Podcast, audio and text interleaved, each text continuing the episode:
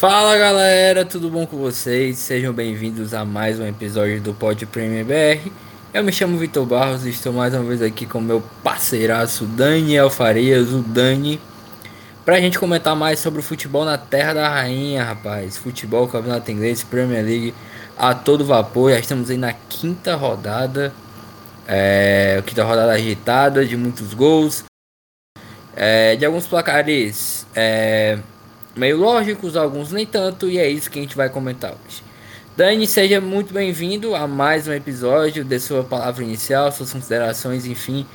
Vamos começar, né? Falar um pouco sobre o que foi o futebol inglês nesse último final de semana. Fala, João Vitor, fala todo mundo que está acompanhando a gente. Muita alegria estar aqui mais uma vez, uma rodada muito interessante de Premier League. Uma rodada aí com jogos interessantes, algumas vitórias expressivas, né, de alguns clubes. Destaco aí logo de cara o Chelsea.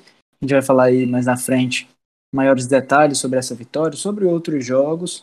Alguns jogos que a gente esperava um pouco mais, que apresentaram um pouco menos do que a gente esperava, mas é compreensível, né? A gente sabe que apesar de ser é, uma competição de nível altíssimo, a gente sabe que não vai ser literalmente um brilho em todas as rodadas. Vão ter aquelas rodadas mais difíceis e isso também prova a força do campeonato, porque jogos que pareceriam óbvios, às vezes não são, não se tornam tão fáceis.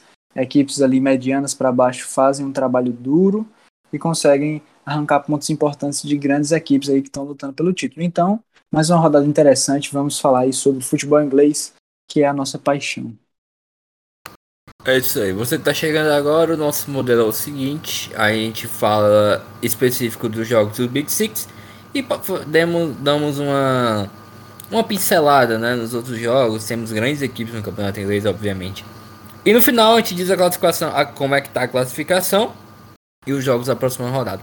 Ah, lembrando que em breve nós teremos nosso episódio sobre a UEFA Champions League, nosso episódio sobre Liga Europa e hoje começou a Copa da Liga Inglesa, hein? Então também vai ter episódio sobre a Copa da Liga Inglesa. Mas Dani, vamos começar aqui falando que na disputa contra o rebaixamento, o Arsenal venceu o Burnley, brincadeira.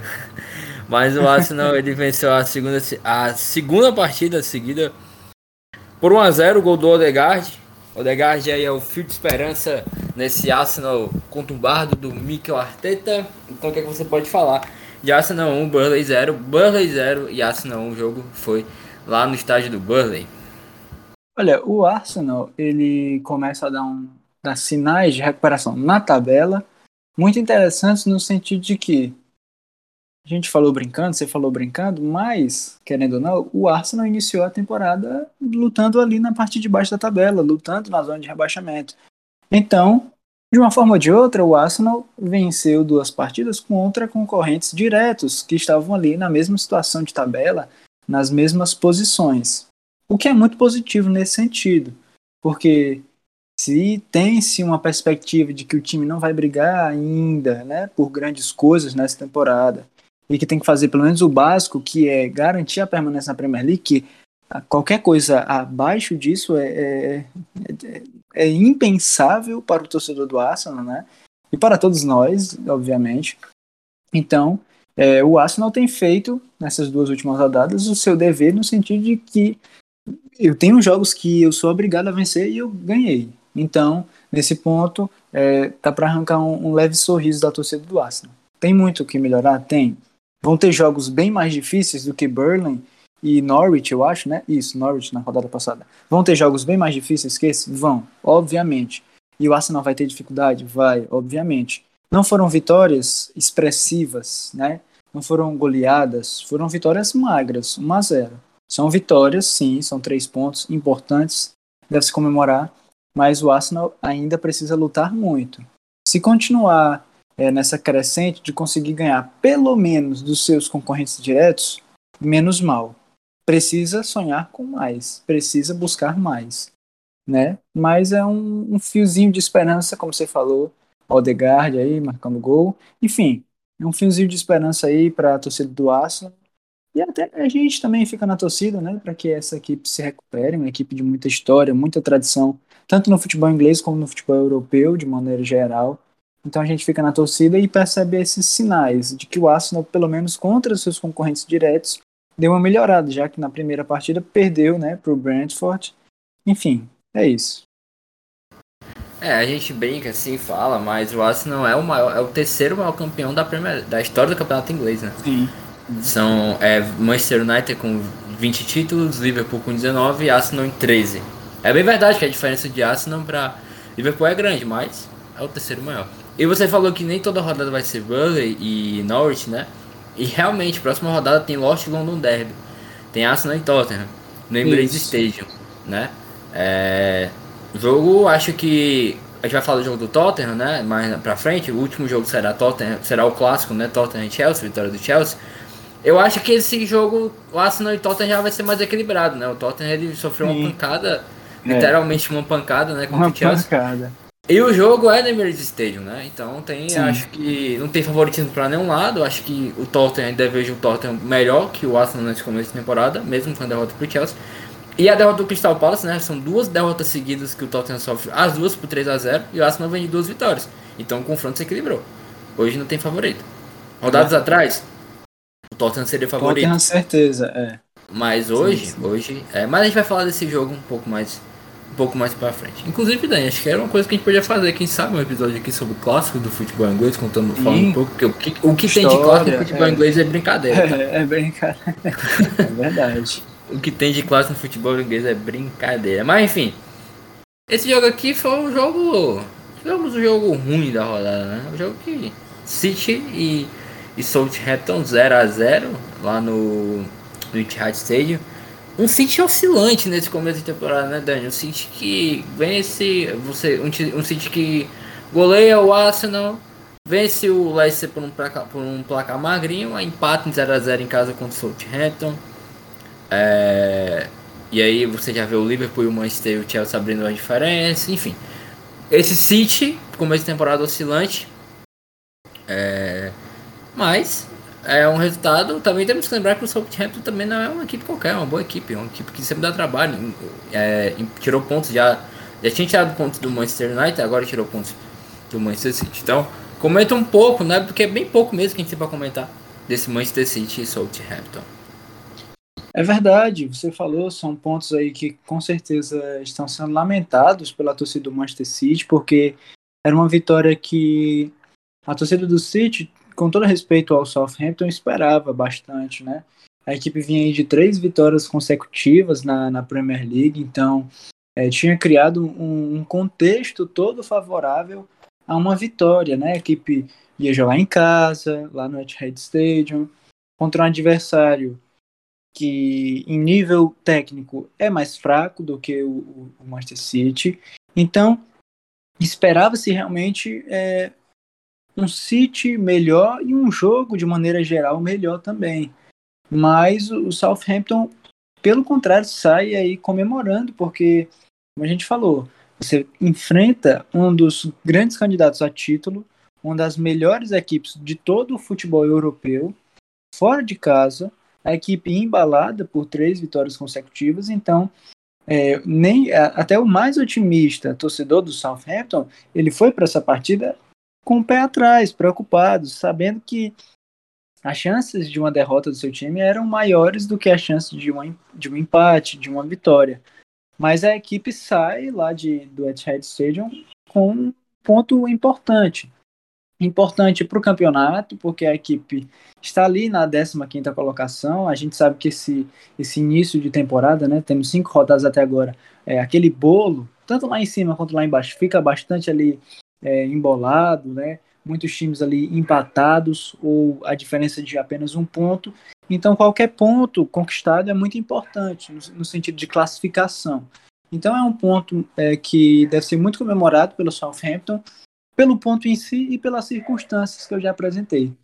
Pelo Manchester City, é um ponto a ser é, são dois pontos perdidos, obviamente, se você pensa no sentido de que o time foi como favorito. Então são dois pontos teoricamente perdidos aí, ao invés de um ponto ganho, se a gente for parar para pensar dessa maneira.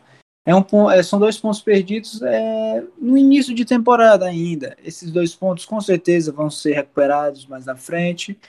Mas como você falou, Chelsea, Liverpool, Manchester United começam a disparar. A gente sabe que a diferença ainda é curta, são três pontos.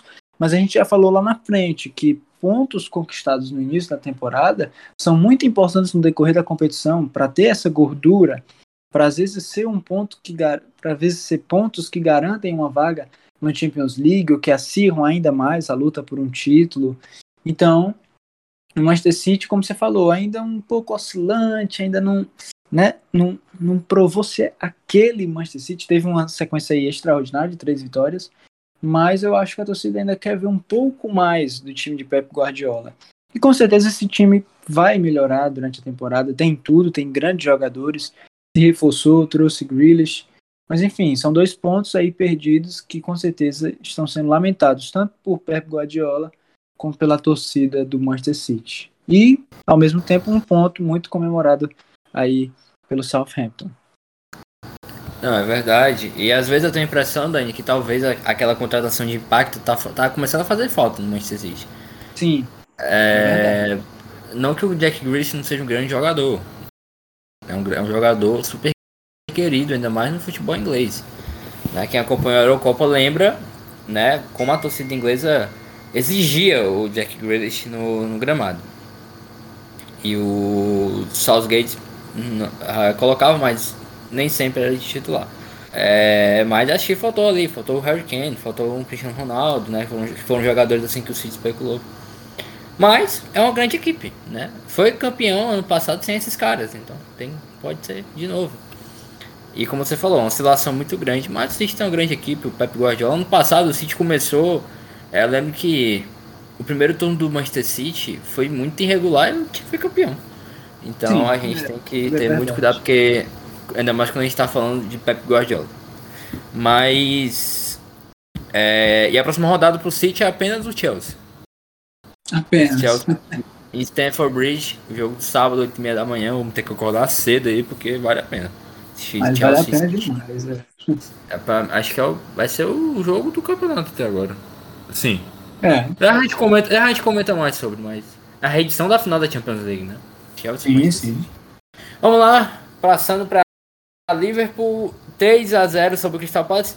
Dani, esse Liverpool te surpreende? Porque assim, claro, é o Liverpool. Tem grandes jogadores e a gente até falava aqui, né? Ah, talvez o, os Manchester, né, o United, o City e o Chelsea sejam os grandes favoritos, mas a gente sempre diz, ó, mas não esquece do Liverpool, mas não esquece do Liverpool. Porque o Liverpool no passado ele sofreu muito com desfalques. E os desfalques que o Liverpool recuperou esse ano são como se fossem contratações, né? Sim, é, Vídeo Van Dijk, Joel Matip, Joey Gomes, é, Alexander Arnold voltando a apresentar o bom futebol, que temporada passada faltou muito, é, Jordan Henderson, é, enfim, grandes jogadores. Te surpreende esse Liverpool? Assim, pelo que era esperado, que esse Liverpool vem apresentando, que vem apresentando um bom futebol. Vem, é, lembra o Liverpool de Jürgen Klopp do, da temporada 19 e 20. Te surpreende ou não? É o Liverpool normal? É, é, eu falaria da maneira dessa, dessa maneira. É, ele surpreende no sentido de que eu particularmente é, não imaginava um Liverpool tão forte. Mas eu digo que mais por culpa minha do que é, por demérito do próprio Liverpool no início da temporada. É, a gente sabia que o Liverpool não tinha feito uma temporada da maneira como se esperava, né, na temporada passada. Mas isso não desqualificava o time, e como você falou, é, os retornos que o Liverpool teve foram como grandes reforços. Não, não eram jogadores é, quaisquer que estavam voltando, eram grandes jogadores, né? Um dos melhores zagueiros do mundo, por exemplo. Então, é, eu coloco aqui minha parcela de culpa de que quando a gente foi analisar no início da temporada o Liverpool, a gente é, é, é, é naquela aquela questão que tem muito com o jogador, ah, o jogador superestimado e o jogador subestimado. É como se a gente tivesse subestimado o Liverpool, que tinha um potencial gigante, enorme. E agora mostra, ei, eu estou aqui. Não é só Chelsea, United City, eu também estou aqui. E com muito respeito, com muito fazendo jus, né, ao nível que tem de elenco, a um ótimo treinador que tem, a uma ótima torcida enfim, tem um ótimo início, a equipe está aí, eu acho que praticamente, literalmente empatada com o Chelsea em todos os quesitos, pelo que eu estou vendo aqui. Então é um início aí muito bom, muito proveitoso, muito interessante do Liverpool. É uma equipe que certamente vai brigar por título. Eu acho que se a gente restringisse a briga do Liverpool apenas à Champions League seria injusto, seria errado. Eu acho que o Liverpool sim chega forte, inclusive, na luta contra o título. Não sei se vai o favorito, acho até difícil a gente apontar agora um grande favorito, né? Mas é um dos candidatos, eu acho que vai lutar forte e o início prova isso. De uma equipe consistente, com jogadores muito interessantes e que vai dar muito trabalho aí nessa, nessa Premier League aí para Chelsea, para United, para City, que foram os outros clubes que a gente apontou como favoritos. Para o Crystal Palace, uma derrota, como a gente falou, entra naquela, naquela classe das derrotas entre aspas, aceitáveis. Óbvio que você sente, você não gosta, mas o Crystal Palace aí não tem um início terrível. É bem verdade que a equipe só ganhou um jogo, né, das cinco rodadas até agora. Se quer conquistar o a mais nessa Premier League, precisa de vitórias, porque a gente sabe que de empate em empate é muito, é muito complicado você conseguir algo a mais, uma vaga numa Conference League, numa Europa League, enfim. Mas o Crystal Palace tem muito ainda o que evoluir, tem bons jogadores, mas precisa ganhar, precisa lutar para ganhar, principalmente nos jogos em casa. Precisa fazer valer o mando de campo e conquistar esses três pontos que são muito importantes, principalmente nesse início de temporada, como a gente tem tanto frisado. É verdade, concordo. É, acho que eu já comentei muito do Liverpool, né? E pro Crystal Palace é isso, né? O Crystal Palace ele tem uma, tem uma vitória, bem verdade, mas foi a vitória, né? Foi um clássico contra o Tottenham, é. venceu por 3 a 0 E eu acho que tem uma grande equipe. Eu acho que o, o Crystal Palace não tem. não vai sofrer tantos sustos, não. Aí você falou de tabela, Chelsea, Liverpool e Manchester United estão empatados praticamente em tudo. A diferença é só ali a questão do saldo de gols. Os, tanto Chelsea quanto o Liverpool tem mais. O saldo de gol é maior do que o do, do Manchester United, que é a equipe que a gente vai falar agora. Né? Adivinha quem fez gol, Dani? Cristiano Ronaldo, né? Um tal eu acho que vai ser. Né? eu acho que vai ser. Todo episódio a gente vai ter que falar isso, porque, cara, é incrível. São três, jo três jogos, isso? Três jogos e quatro gols já. Isso. é, é, algo, é algo impressionante, né? E inclusive até, até debati, eu sou um defensor do futebol inglês, né? E aí porque o pessoal, ah, mas olha os times que ele tá enfrentando.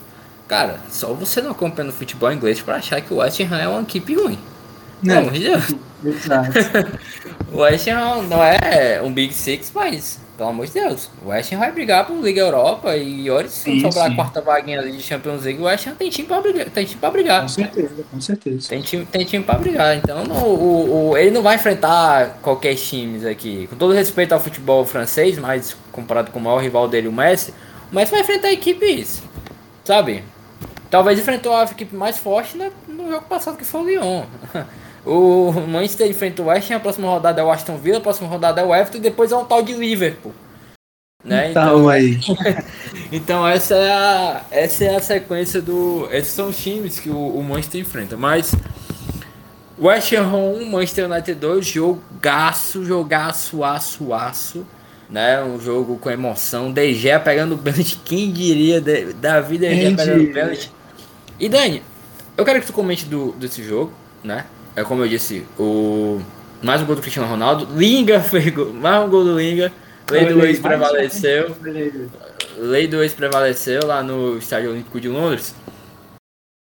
Queria te comentar do jogo, até onde esse Manchester pode ir, ó. Porque o Manchester das cidades vai brigar pelo título. Porque temporada passada o Manchester foi segundo lugar, mas ele não brigou pelo título.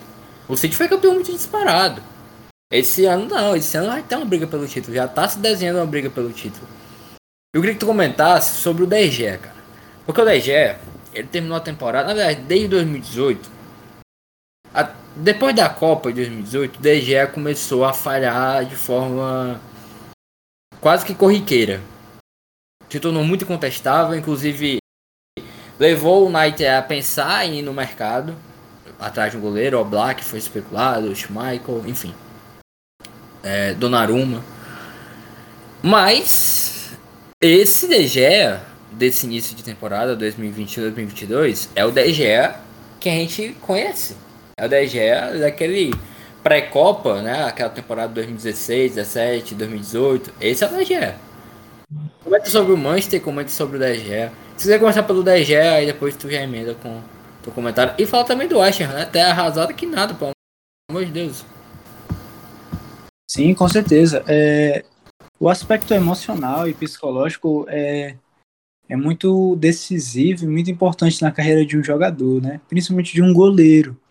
A gente sabe que, claro, todas as posições, todos os jogadores de futebol, em algum nível ou outro, eles vão sentir pressão, a torcida vai pressionar, os, os próprios resultados, né? O próprio jogador vai se pressionar. E quando um, um, um, jogador, e sobretudo um goleiro, entra num período difícil, de uma fase, de algumas falhas, uma sequência de falhas, de jogos ruins, a gente sabe que para ele recuperar confiança e voltar à boa fase é muito difícil, é muito difícil. É difícil em qualquer posição, mas quando você é goleiro, a impressão que eu tenho é que isso é multiplicado assim por mil. Porque a pressão cai toda sobre você. Porque dentro de campo você tem jogadores com posições duplicadas. Você tem mais de um zagueiro, você tem mais de um lateral. A própria questão da marcação não é compartilhada para um único jogador. Apesar de poder haver falhas individuais, é óbvio. Mas a marcação é mais uma responsabilidade geral. O fato de criar jogadas é, é uma responsabilidade geral. Marcar gols também. Mas agora de defender, só tem um goleiro. Óbvio que tem reservas, mas ali dentro de campo só tem um. Então, se tem uma falha do goleiro, a falha é dele. Falha dele. Cai sobre ele, querendo ele ou não.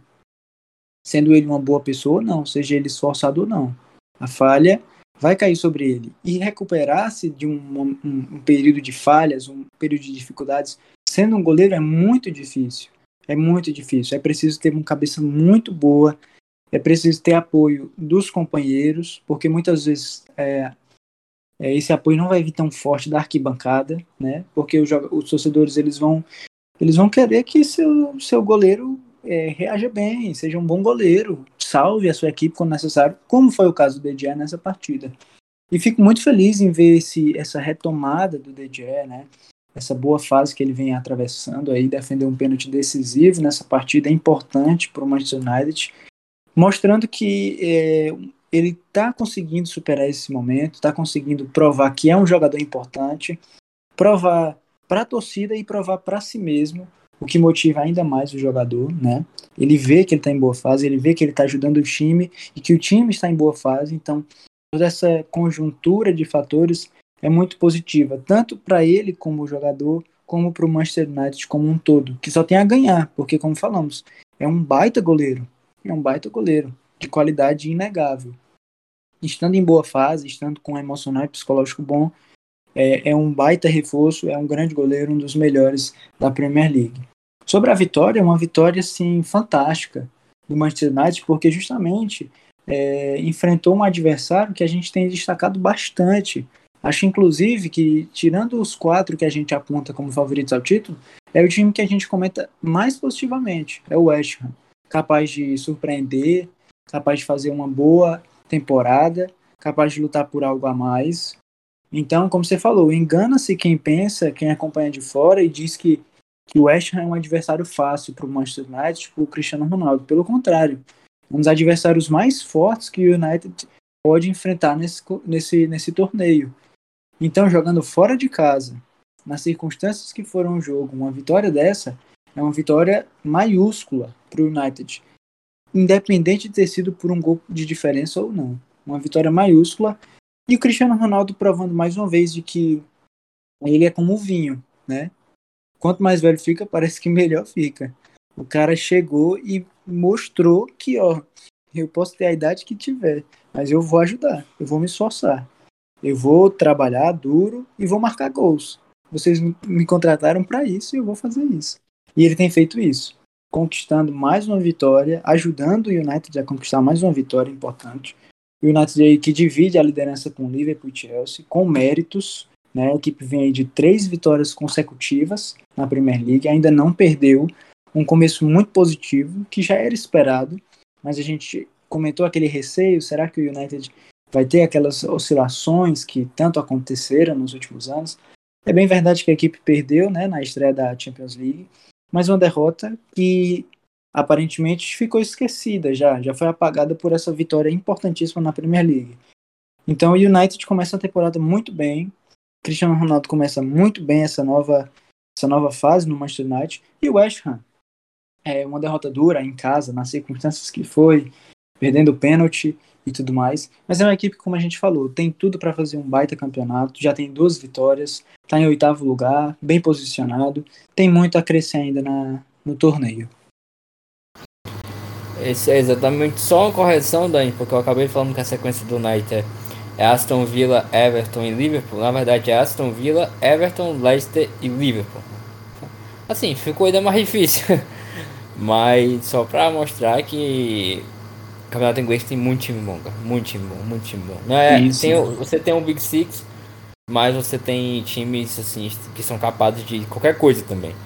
Uh, em especial três, né? Na nossa opinião. Na verdade, que é o West Ham, o Everton e o Leicester, né? E um surpreendente Brighton nesse começo de temporada também.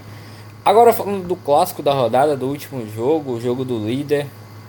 É, que vitória, hein, cara? E que atuação de gala do Thiago Silva, hein? Inclusive fazendo gol, fechando tudo lá atrás. Tottenham 0, Chelsea 3, gol do Thiago Silva, do Negou Kanté. Eu fico muito feliz, cara, quando o Kanté faz gol, quando o Kanté se destaca. Eu, particularmente, um jogador que eu gosto bastante. E o Rudiger, o ex-Rundiger, agora é o Rudiger, é, é, fazendo, fez, fechou o placar já nos acréscimos, né? 92 minutos. 47 minutos do segundo tempo, ele fechou, ele fechou o placar. Vitória justa e merecida, né? É, Esperava-se um jogo equilibrado, mas equilibrado não teve nada. É, o, o, Chelsea amassou né, o Tottenham do começo ao fim. Líder com méritos, favoritaço, eu disse, eu disse aqui várias vezes já, favorito ao título da Premier League, favorito ao, ao título da Champions League, né? E muita gente falava assim, é, quando o Chelsea foi campeão, que esse ano seria o ano mais fácil para um time sul-americano, especialmente um brasileiro, né, levar o Mundial de Clubes. Tô muito enganado, cara. Muito enganado. É porque, verdade. Porque esse time do Chelsea que os times brasileiros estão em boa fase, ok, beleza, mas não tem time para bater o Chelsea. Não tem time para bater o Chelsea na Europa, quiçá aqui no futebol brasileiro. Mas comenta um pouco pra gente aí de Tottenham 0 e Chelsea 3. E um pouco de é verdade, no Mundial. Sim, sim. Uma vitória, mais uma vitória maiúscula do Chelsea, provando mais uma vez que é favoritaço ao título, né? Uma campanha de título, principalmente no campeonato como a Premier League, ela não pode ser feita só de vitórias contra adversários, né, de nível inferior ao seu. Você precisa também ganhar dos grandes, você também precisa ganhar daqueles concorrentes diretos, né?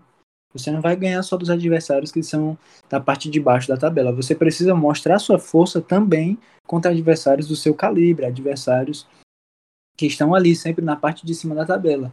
E o Chelsea fez isso, ganhou e ganhou muito bem. Fora de casa, 3 a 0 do Tottenham, é uma vitória fantástica do Chelsea. Como você falou, um Chelsea que não só atinge as expectativas que a gente esperava, mas supera, eu até diria. Porque a equipe tem encaixado muito bem, muito bem mesmo. É líder com méritos, é líder merecendo isso e é líder jogando bem. O mais interessante é isso. A equipe fez os três gols no segundo tempo, é verdade, mas é uma vitória fantástica, fantástica. Porque por mais que a gente considerasse o Chelsea como favorito para essa partida, eu imagino que a maioria das pessoas não imaginava que seria uma vitória é, tão expressiva quanto foi. Né? Poderia dizer um jogo mais um placar mais apertado, 1 a 0, 2 a 0 talvez, mas um 3 a 0 é uma vitória para dar mais moral ainda a um time que chega embalado pelo título da Champions League, chega embalado pelo baita reforço que trouxe, Lukaku, e chega embalado pelo ótimo início que teve, né? Quatro vitórias em cinco jogos, apenas um empate, um início realmente fantástico, provando que o Chelsea é mais uma vez um dos times a ser batido na Premier League e na Champions League também. Para o Tottenham, uma, uma derrota dura, dura de fato, um 3 a 0 contra um concorrente direto. É, é, é um, uma espécie de sinal de alerta, né, já que são duas derrotas consecutivas. Óbvio que longe de qualquer crise, longe de qualquer caos, também não vamos é, assim, exagerar. Só te interromper, é, anti, é sem crise, com, com, certeza, mas não é aquela tipo de derrota que pode dizer que é aceitável, né? Isso, isso, não. Ainda não mais é porque foi, ainda mais porque Tottenham e Chelsea é um clássico, né? E Crystal Palace e Chelsea também é um clássico, e Tottenham, perdão, também é um clássico, né? Ou seja, perdeu dois clássicos seguidos, dois clássicos, dois com três. Exato. Exato, exatamente. São, é uma derrota que é dura contra um adversário que se sabe que é difícil, mas como você falou, não é uma derrota aceitável. Com certeza não é uma. Não se pode passar a mão tranquilamente na cabeça do, do Tottenham, dizendo que não, tá tudo bem. Esses pontos aqui a gente recupera lá na frente. Não é bem assim. Não é bem assim, como você falou. É um adversário direto. E para quem quer brigar por algo grande na Premier League, você tem que ganhar dos adversários da parte inferior, mas você também tem que fazer seu jogo e buscar ganhar contra adversários da parte de cima. Adversários até mais fortes do que você, como é o caso do Chelsea. Então o Tottenham jogando em casa tinha a obrigação de fazer um jogo melhor do que fez e de conquistar um resultado melhor do que o que conquistou, porque o que conquistou foi uma derrota a caixa point por 3 a 0. Todos os méritos, muitos méritos ao Chelsea, muitos méritos ao Chelsea. Mas a gente não pode esquecer de que o Tottenham também precisa se atentar a isso. Se quer lutar por algo a mais, se quer voltar a uma Euroleague ou até uma Champions League, precisa fazer melhor do que tem feito, né? Eu acho que é isso. E sobre o Mundial, realmente, é, o Chelsea embalado do jeito que está, talvez até mais embalado agora do que quando terminou a temporada passada, é, vai ser uma tarefa dificílima, dificílima para qualquer que seja o time aí que vá para vá para o mundial, né? Flamengo, Atlético Mineiro, Palmeiras ou Barcelona de Guayaquil aí, né? Mas a gente fica na torcida de ver algum brasileiro, seria interessante. Seria muito interessante, inclusive, fazer um episódio sobre um possível jogo, né? Como foi aí Flamengo e Liverpool. Seria muito bom. Não, com certeza. Seria o Chelsea, que inclusive já tem um histórico é, desfavorável a ele, né? Sim, de Corinthians, né? Corinthians de 2012. Você falou das questões do Tottenham, e lembrando, né? O, são, vão ser três clássicos seguidos, porque a próxima rodada tem simplesmente Arsenal e Tottenham. Né, o, principal, é o principal rival do Tottenham, é o principal clássico de Londres. Né? Muita gente acha que o maior clássico de Londres é Arsenal e Chelsea, não é. Não é Arsenal e Chelsea. É Arsenal e Tottenham, é o North London Derby. Inclusive, Dani, a gente poderia fazer um episódio especial sobre o North London Derby, não? Contando um pouco da história. Acho que, isso, é, acho que isso é mas é isso. A gente terminou aqui nossa análise. Eu vou passar aqui os jogos da rodada, a classificação final. E a gente se despede de mais um episódio aqui do Pod Prêmio Brasil. Bem, gente, na próxima rodada. Cadê, cadê, cadê? Vamos lá. Próxima rodada a gente começa sábado, no dia. Sábado, dia 25, às 8h30 da manhã. Você tem Chelsea e Manchester City. Também no sábado e também às 8h30 da manhã você tem Manchester United e Aston Villa. Do Dois jogos fracos às 8h30 da manhã. É, obviamente Chelsea City vai ser o principal jogo da rodada, já disse na minha opinião. Também no sábado, só que às 11 horas você tem Leicester e Burley. No sábado, às, às 11 horas você tem Everton e Norwich. Também no sábado e também às 11 horas, Leeds e West Ham. Também no sábado e às 11 horas, Watford e Newcastle. No sábado, só que aí às 15, às 1h30, perdão, as abelhas do Brentford recebem o Liverpool e o Southampton recebe no domingo já, rodada do domingo, às 10 horas da manhã, o Wolves. No domingo, meio de meio, o clássico da rodada, Arsenal e Tottenham, North London Derby, direto do Emirates Stadium. E fecha a rodada na segunda-feira, 27, às 4 horas da tarde, Crystal Palace e Brighton. Ô Dani, rapidinho, só pra gente deixar passar em branco, obviamente, os outros jogos da rodada, né, pra quem tá acompanhando. Aí o Watford perdeu pro Wolves por 2 a 0 É o. Opa, peraí que eu fui na rodada errada. Gafe ao vivo, é assim mesmo. É. é assim mesmo, lá. O Newcastle ficou no empate por 1 a 1 com o Leeds United. O Wolves perdeu pro Brentford por 2 a 0 O Brentford com 1 a menos. Olha as abelhas aí, hein? O Watford venceu por 3 a 1 Norwich. Uh, Aston Villa 3, Everton 0. Um grande abraço aí para nossos amigos da Aston Villa Brasil, nossos parceiros. Aí, ó, Aston Villa. Como é desse jogo aí, Dani? Aston Villa 3, Everton 0, rapidinho. Uma vitória. que vitória.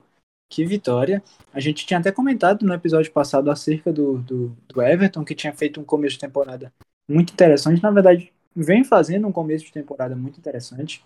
Ainda não tinha perdido, né? Então foi a primeira derrota do Everton nessa temporada. E, que vitória! Uma vitória maiúscula do Aston Villa, que conquistou sua segunda vitória. Se eu não me engano, é a segunda vitória por três gols do Aston Villa. Não lembro bem, mas eu imagino que seja. Mas enfim, uma vitória realmente impressionante que me surpreendeu. É, eu imaginava que o Aston Villa poderia surpreender o Everton, mas não imaginava que poderia ser com um placar tão expressivo como um 3 a 0 é, o Everton jogou com muitos desfalques, não tirando aqui os méritos do Aston Villa, pelo amor de Deus, mas jogou sem Richardson, jogou sem Calvin Levin, são desfalques que, que pesam, querendo ou não. Brighton 2, Leicester, Leicester 1, perdão, grande início de temporada também do Brighton. E a classificação final do nossa querida Premier League, campeonato inglês, PL. Chame do jeito que você quiser. Lembra quando era Barclays Premier League, que a gente chamava de BPL? Barclays Premier League, demais. Vamos lá. O líder é o Chelsea, segue o líder com 13 pontos. E segundo colocado o Liverpool com 13 pontos. E o Manchester United em terceiro, também com 13 pontos.